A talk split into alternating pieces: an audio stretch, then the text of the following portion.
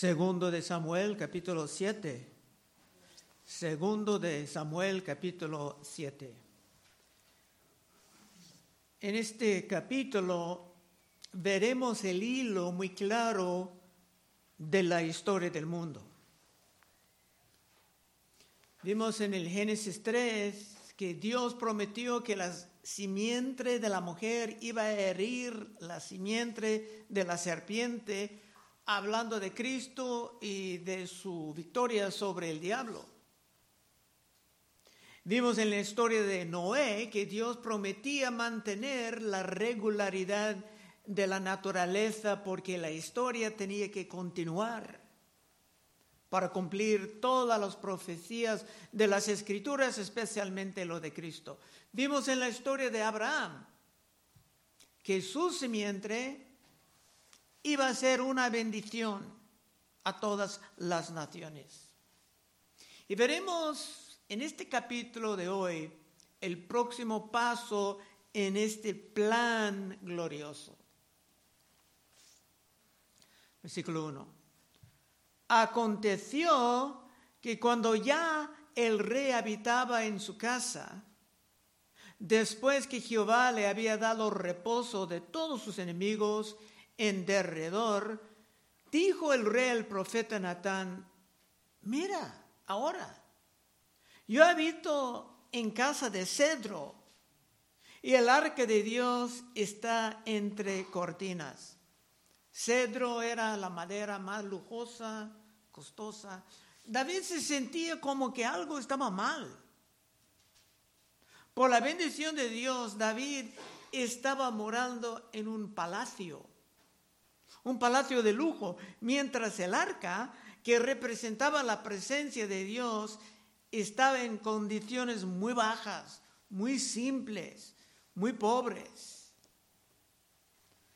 El profeta Ageo, casi el fin del Testamento antiguo, tenía que reprender por una actitud muy opuesta. En Ageo 1.4 dijo al pueblo, ¿es para vosotros tiempo para vosotros de habitar en vuestras casas artesonadas y esta casa está desierta? Es un sentimiento de uno lejos de Dios durante el, tiempo de la apostasía, cuando la gente tenía en sus casas lujosas, no le importaban los problemas de la iglesia. Pero David sentía algo profundo por la gloria de Dios. ¿Y tú? Otra vez, versículo 1. Aconteció que cuando ya el rey habitaba en su casa, Después que Jehová le había dado reposo de todos sus enemigos en derredor, todo el reino estaba unido. Dijo el rey al profeta Natán, mira ahora, yo habito en casa de cedro y el arca de Dios está entre cortinas. El profeta Natán va a dar una opinión que más tarde tendrá que retractar. Tres, y Natán dijo al rey, anda y haz todo lo que está en tu corazón, porque Jehová está contigo. Se presumía que Dios sería muy agradecido por este plan, que era un plan humano. Pero tenemos que preguntar aquí, ¿quién tiene el plan? ¿Dios o David? Cuatro, Aconteció aquella noche que vino palabra de Jehová a Natán.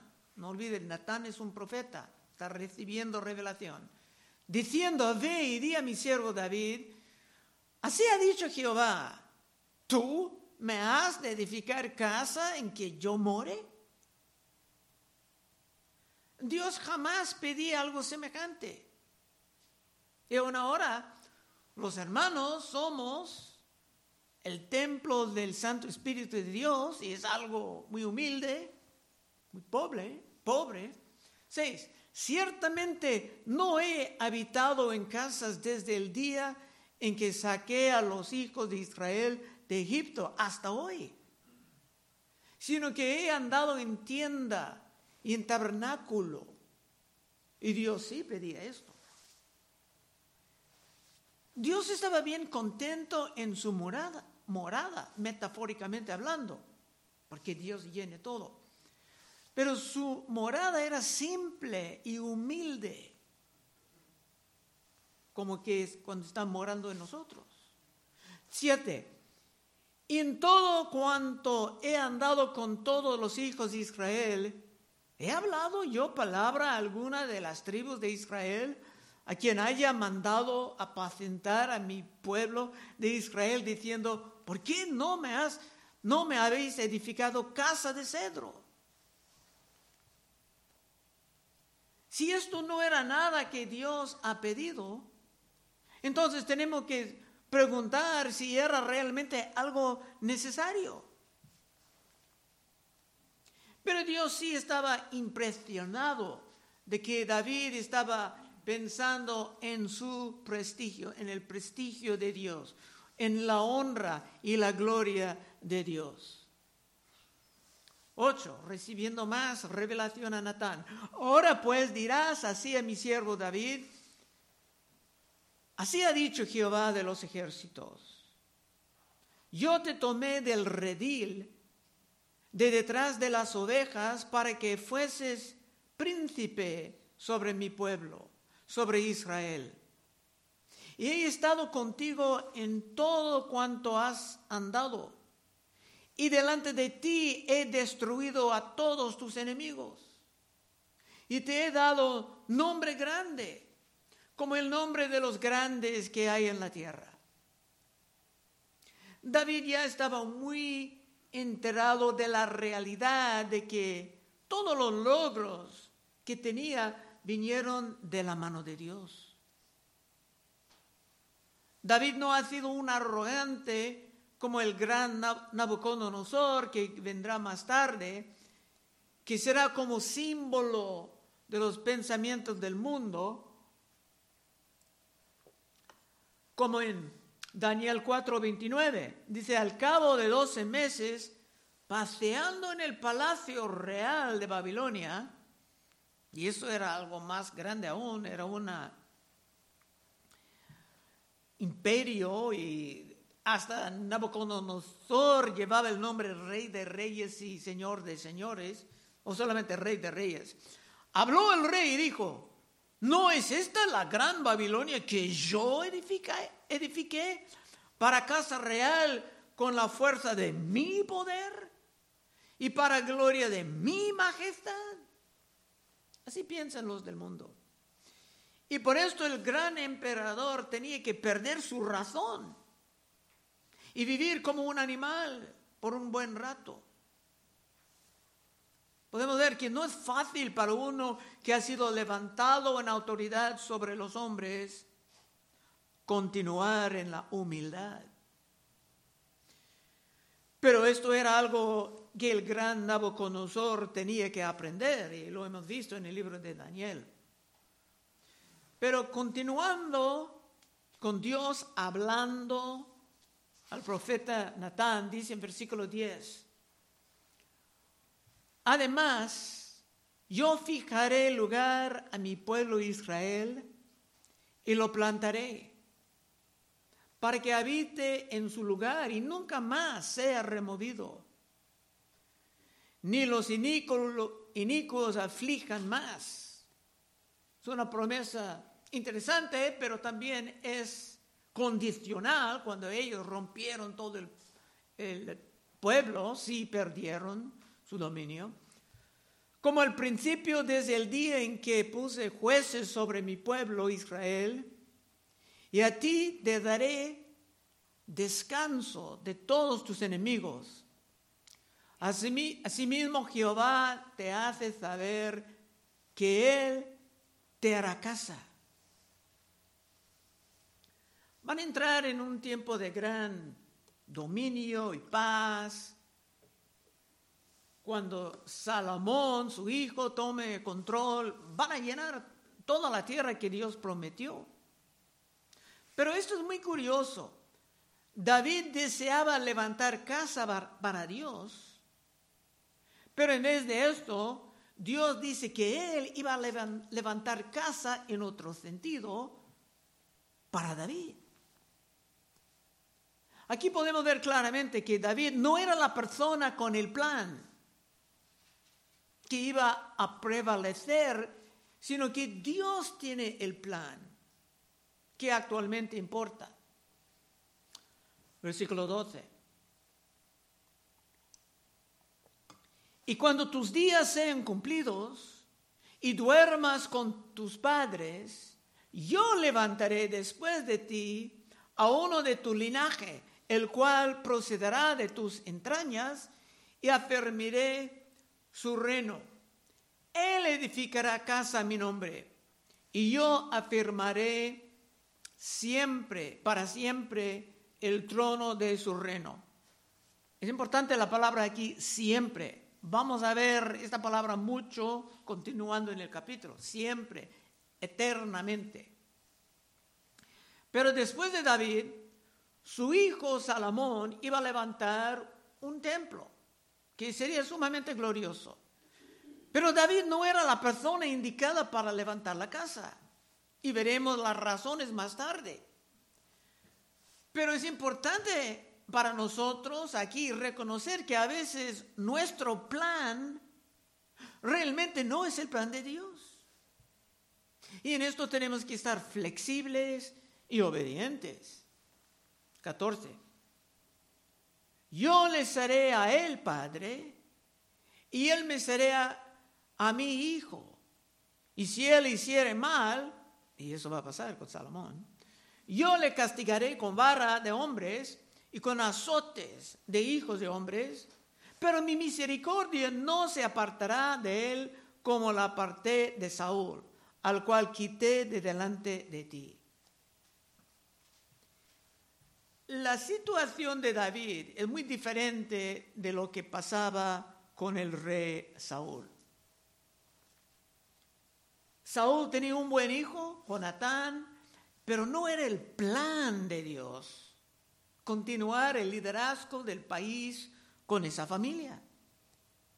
Salomón, tarde en su vida, callará en unos grandes errores, pero de todos modos Dios va a continuar con esa misma familia como el, el liderazgo de su pueblo.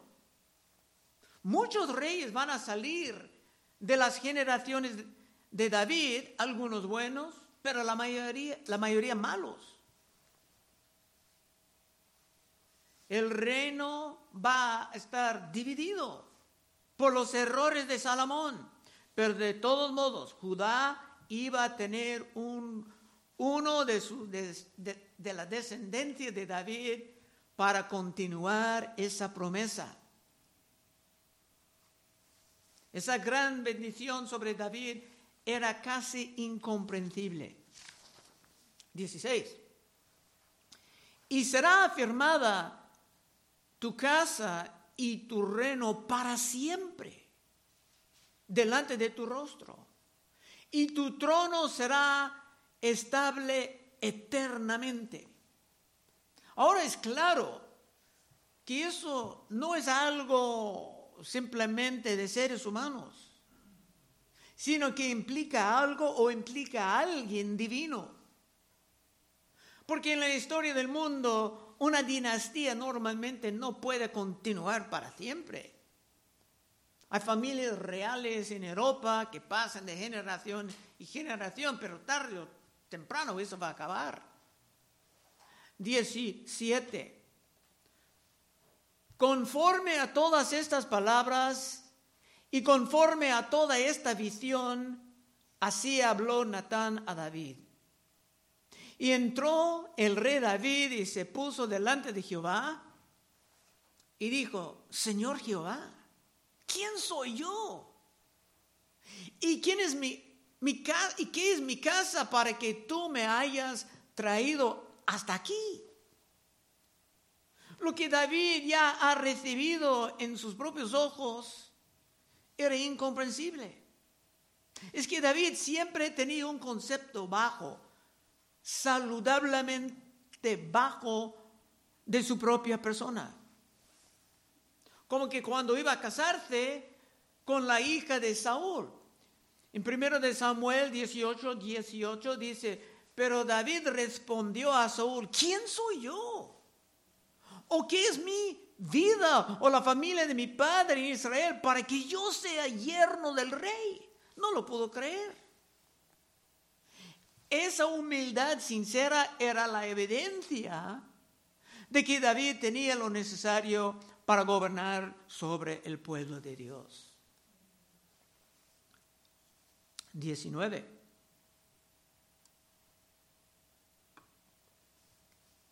Y aún te ha parecido poco esto, Señor Jehová, pues también has hablado de la casa de tu siervo en lo porvenir.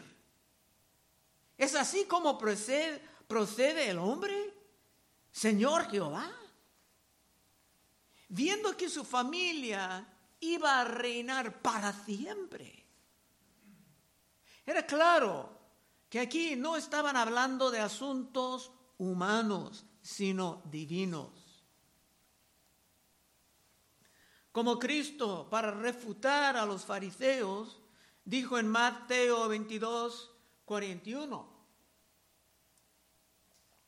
algo que los fariseos simplemente no pudieran responder. Mateo 22, 41. Y estando juntos los fariseos, Jesús les preguntó, diciendo, ¿Qué pensáis del Cristo? ¿De quién es hijo? Le dijeron, de David. Él les dijo, pues ¿cómo David en el Espíritu le llama Señor diciendo, dijo el Señor a mi Señor, siéntate a mi derecha hasta que ponga a tus enemigos por estrado de tus pies? Salmo 110. Pues si David le llama Señor, ¿cómo es su hijo? Y nadie le podía responder palabra, ni osó alguno desde aquel día preguntarle más. Habían cosas en las escrituras que nosotros podemos entender, pero si no reconoces que Cristo es el Mesías y Dios en carne, no es posible ni entender esto. Nadie pudo responder a esa pregunta porque el Mesías no sería simplemente un hombre, sino que era Emanuel, Dios con nosotros, Dios en carne. Así que hay mucho de Cristo en este capítulo. Bien, continuando con la, la, respuesta de David a Dios, versículo 20. ¿Y qué más puede añadir David hablando contigo? Pues tú conoces a tu siervo, Señor Jehová. Todas estas grandezas has hecho por tu palabra y conforme a tu corazón, haciéndolas saber a tu siervo. Por tanto, tú te has engrandecido, Jehová Dios, por cuanto no hay como tú, ni hay Dios fuera de ti, conforme a todo lo que hemos oído con nuestros oídos. David no pudo hacer más que alabar. Como nosotros debemos de alabar por haber sido puestos en medio de esa gran historia. No por nuestros méritos, sino por la pura gracia de Dios. Amén. Esta también, esto también es nuestra historia. 23. ¿Y quién como tu pueblo? como Israel, nación singular en la tierra. Porque fue Dios, fue Dios para rescatar por pueblo suyo y para ponerle nombre y para hacer grandeza a su favor y obras terribles a tu tierra por amor de tu pueblo que rescataste para ti de Egipto, de las naciones y sus dioses. Como personas en pacto con Cristo, tenemos que creer que estamos bien amados por Dios. Y Dios tiene un gran plan para nosotros. Tal vez no será el, mismo que nosotros hemos desarrollado, pero ni modo, será mejor. 24. Porque tú estableciste a tu pueblo Israel por pueblo tuyo para siempre. Y tú, oh Jehová, fuiste a ellos por Dios. La iglesia de Cristo que salió de todo esto iba a durar para siempre. Y ciertamente Cristo estará con nosotros como prometió hasta el fin del mundo. Esto podemos ver muy claramente a la conclusión de Mateo 28, un pasaje bastante famoso, y en Mateo 28, 18, y Jesús se acercó y les habló diciendo, Toda potestad me es dado en el cielo y en la tierra. Por un momento estuve en un estudio bíblico en lunes por la mañana y uno empezaba a hablar de la autoridad del diablo. Y otro dijo, el diablo ya no tiene autoridad. Y hablaba un poco y dije, ¿puedo añadir algo? Y dije, si Cristo dice que tiene toda autoridad en el cielo y en la tierra, ya no hay nada más para el diablo. Y si parece que él está tomando autoridad, es, está usurpando la autoridad que pertenece a Cristo. Y toca a nosotros empujarlo con la oración correcta. Otra vez, y Jesús se acercó y les habló diciendo, toda potestad me es dada en el cielo y en la tierra. Por tanto, id y haced discípulos a todas las naciones, bautizándolos en el nombre del Padre y el Hijo y del Espíritu Santo, enseñándoles que guarden todas las cosas que os he mandado. Y aquí yo estoy con vosotros todos los días hasta el fin del mundo. Es la misma, el mismo reino que estamos estudiando en el capítulo de hoy. Tendremos los recursos necesarios para lo que sea, porque Cristo siempre estará con nosotros. 25. Ahora pues, Jehová Dios, Confirma para siempre la palabra que has hablado sobre tu siervo y sobre su casa, y haz conforme a lo que has dicho. Una buena oración.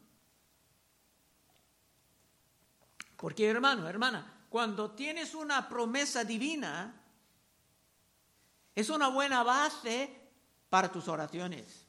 Es más, a Dios le encanta escuchar a nosotros orando sus promesas.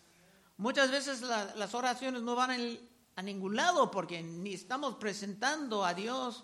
Pues tú prometiste, Dios. Ayúdanos, como dice tu palabra. 26. Que sea engrandecido tu nombre para siempre. Otra vez, siempre, siempre, siempre y se diga, Jehová de los ejércitos es Dios sobre Israel, y que la casa de tu siervo David sea firme delante de ti. Y ahora, con la iglesia del Nuevo Testamento, Cristo es rey no solamente sobre los judíos, sino que, como dice en Apocalipsis, es rey de reyes y señor de señores más grande que jamás ha experimentado Nabucodonosor u otro grande del mundo. 27. Porque tú, Jehová de los ejércitos, Dios de Israel, revelaste al oído de tu siervo diciendo, yo te edificaré casa. Por esto tu siervo ha hallado en su, en su corazón valor para hacer delante de ti esta súplica. Otro punto sobre la oración. David estaba orando algo grande. Podemos venir a Dios orando, pidiendo grandes cosas basado en la realidad de que hemos recibido grandes promesas. Hay que ah, tomar estas grandes promesas a la oración a Dios. porque siempre es necesario tener una justificación bíblica por lo que pedimos.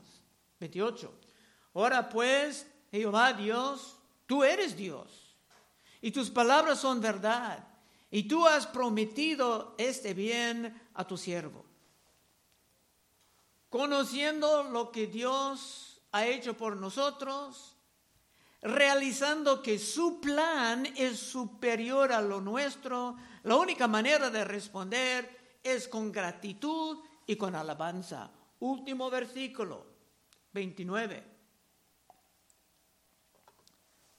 Ten ahora bien bendecir la casa de tu siervo, para que permanezca perpetuamente delante de ti. Porque tú, Jehová Dios, lo ha dicho, y con tu bendición será bendita la casa de tu siervo para siempre.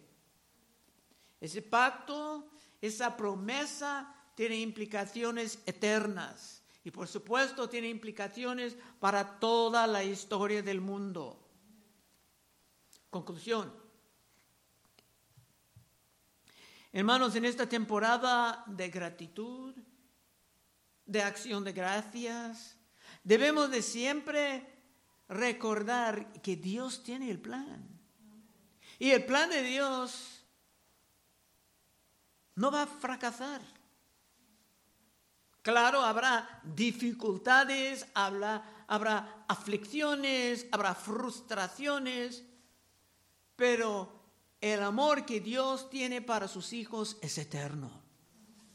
La iglesia de Cristo ha tenido sus tiempos gloriosos y también puede pasar por tiempos mediocres, pero caminando cerca de Cristo, fiel a los términos del pacto, la bendición es segura. Y voy a cerrar con el Salmo 1, reflejando otra vez en estas bendiciones. Salmo 1.1. Bienaventurado el varón que no anduvo en consejo de malos, ni estuvo en camino de pecadores, ni en silla de escarnecedores se ha sentado, sino que en la ley de Jehová está su delicia, y en su ley medita de día y de noche. ¿Qué será la consecuencia? ¿Qué será la promesa? será como árbol plantado junto al corrientes de aguas, que da su fruto en su tiempo, y su hoja no cae, y todo lo que hace prosperará. No hay promesa más bonita. Y si tú quieres conocer esa bendición caminando bien con el Señor, puedes pasar al frente en unos momentos y oraremos contigo. Vamos a orar. Oh Padre, te damos gracias por ese capítulo iluminante de toda la historia del mundo, Señor. Ayúdanos a seguir fieles, Señor, asimilando tu palabra, Señor, entendiendo el mundo desde la perspectiva bíblica. Pedimos en el santo nombre de Cristo Jesús. Amén. Bueno, hermanos, estaremos aquí enfrente para el tiempo de oraciones.